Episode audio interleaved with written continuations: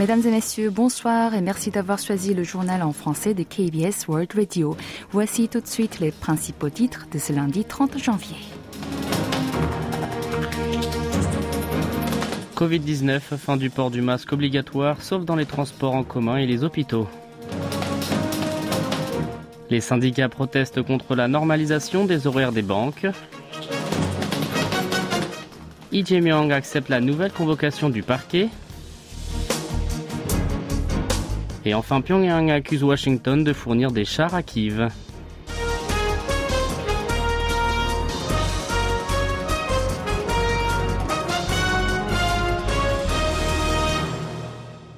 Le port du masque n'est plus obligatoire, mais seulement recommandé dès ce lundi, sauf dans les transports en commun et les hôpitaux. Il s'agit de la suppression de l'une des principales mesures sanitaires mises en place il y a 27 mois pour contrôler le Covid-19. Par conséquent, les habitants du pays du matin clair ne sont plus obligés de se masquer, même dans les écoles, les garderies et les maisons de retraite, ainsi que dans les salles de sport. Les autorités compétentes ont commencé à imposer son port en octobre 2020 avant d'autoriser sa levée seulement en extérieur en septembre 2022. Même si les nouveaux cas de contamination ont rebondi suite aux vacances du Nouvel An lunaire, elles ont estimé que les critères de référence restaient plus ou moins stables compte tenu du taux de reproduction du virus qui est tombé récemment jusqu'à 0,77. La dernière règle principale restante est la quarantaine d'une semaine pour les patients atteints du coronavirus. L'exécutif compte examiner sa modification après la levée par l'OMS de l'état d'urgence de santé publique face à l'épidémie. Toutefois, il est fortement recommandé de porter le masque même en intérieur s'il s'agit d'un espace fermé à haute densité. Les banques retrouvent leur horaire d'avant le Covid-19 à partir d'aujourd'hui pour la première fois depuis un an et demi. Les principaux établissements, dont les banques commerciales, ont notifié vendredi dernier une directive concernée et les préparatifs à chaque agence. Les banques d'épargne ont adopté la même démarche.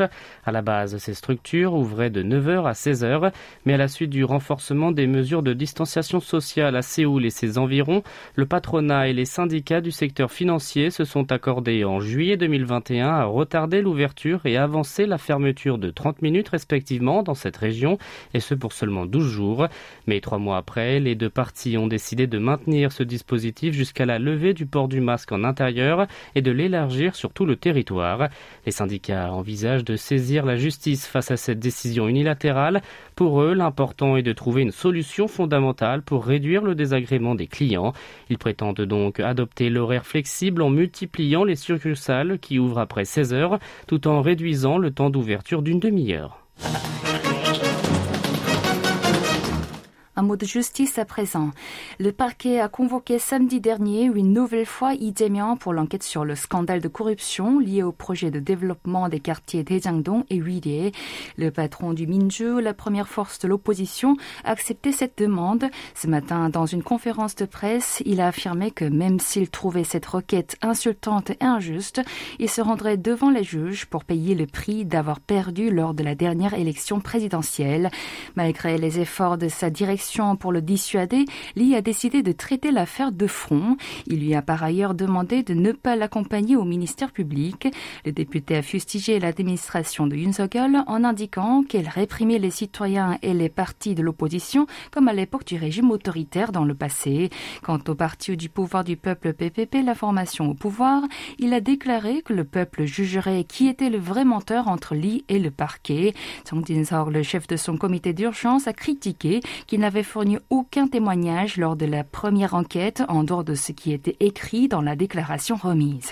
Pendant ce temps-là, le bureau présidentiel de Yongsan va dénoncer aujourd'hui à la police le député du Minju Kim Ui-kyom pour la diffusion réitérée de fausses informations.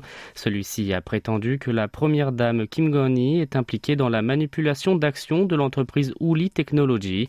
Pourtant, la présidence a déclaré qu'il s'agissait d'une diffamation, d'autant qu'il n'y a aucune preuve en la matière et que la société n'a jamais été épinglée ni même interrogée par le service de supervision financière pour cette question. Le parti du pouvoir du peuple peuple l'a conforté en affirmant que la première force de l'opposition soulevait ce soupçon dans l'intention de détourner l'intention du scandale de corruption de son patron Lee Jae-myung. En revanche, le Minju prévoit de lancer au sein de son parti un groupe de travail chargé de faire la lumière sur la manipulation des cours de la femme de Yoon Suk-yeol pour réclamer une enquête transparente. Selon le chef de son groupe parlementaire Park Hong-kun, ces suspicions ont été émises par le procureur lors de l'audience publique sur l'affaire de la manipulation des cours boursiers de Dutch Motors. Selon les documents présentés, les prévenus sont intervenus dans les cours de Woolly Technology à partir d'août 2017 et parmi les propriétaires des comptes concernés se trouvaient Kim et sa mère. Celles-ci ont témoigné avoir confié leurs comptes entre janvier et mai. Vous êtes à l'écoute du journal en français sur KBS World Radio. Le secrétaire général de l'Organisation du traité de l'Atlantique Nord OTAN, Jens Stoltenberg, a mis l'accent sur la nécessité de coopération entre son entité et le pays du matin clair, en parlant d'un lien entre la Corée du Nord et la Russie. Lors de son entretien dimanche avec Pak Tin, le ministre sud-coréen des Affaires étrangères à Séoul, Stoltenberg a indiqué que le royaume ermite fournissait des armes à son allié russe et que cela montrait que la Corée du Sud et l'OTAN doivent être interconnectés. Selon lui, la coalition entre les pays qui comptait sur la liberté, la démocratie et l'ordre international basé sur les règles devenait de plus en plus importante dans un monde où l'imprévisibilité et l'incertitude s'accentuaient.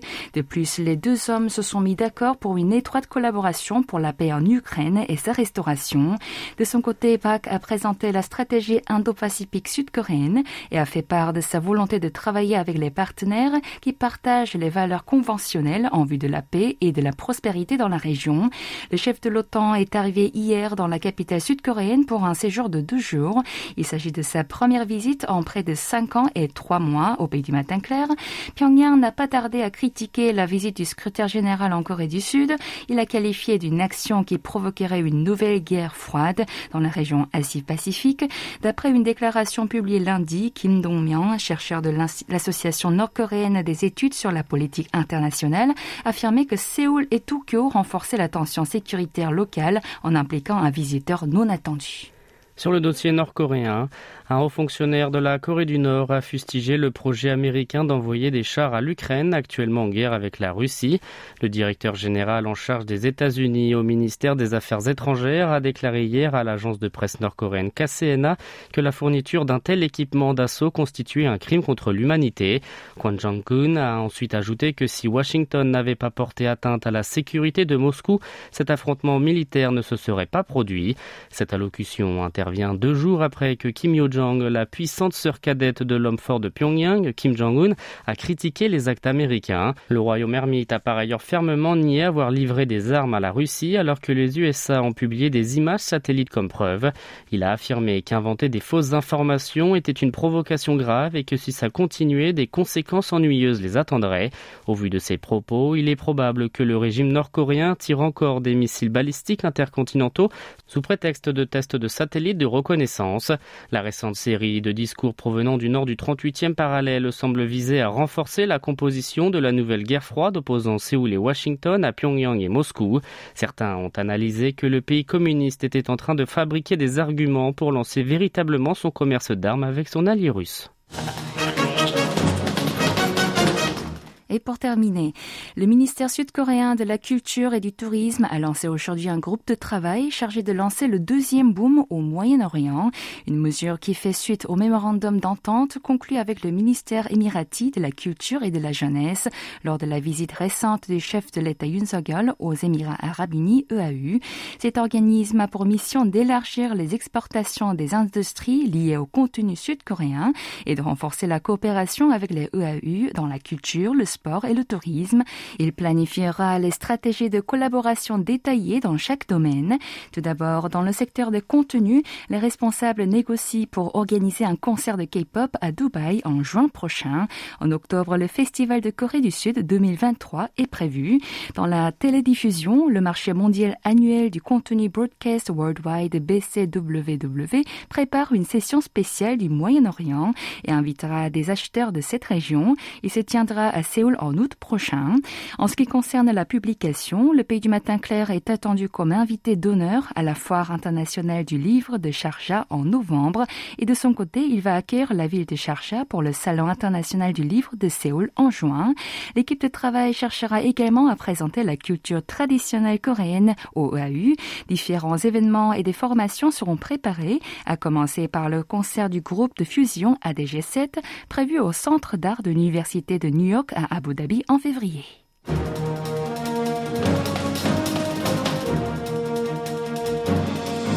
C'est la fin de ce journal qui vous a été présenté par Kim Hong-ju et Maxime Lalo. Merci de votre fidélité et bon début de semaine sur KBS World Radio.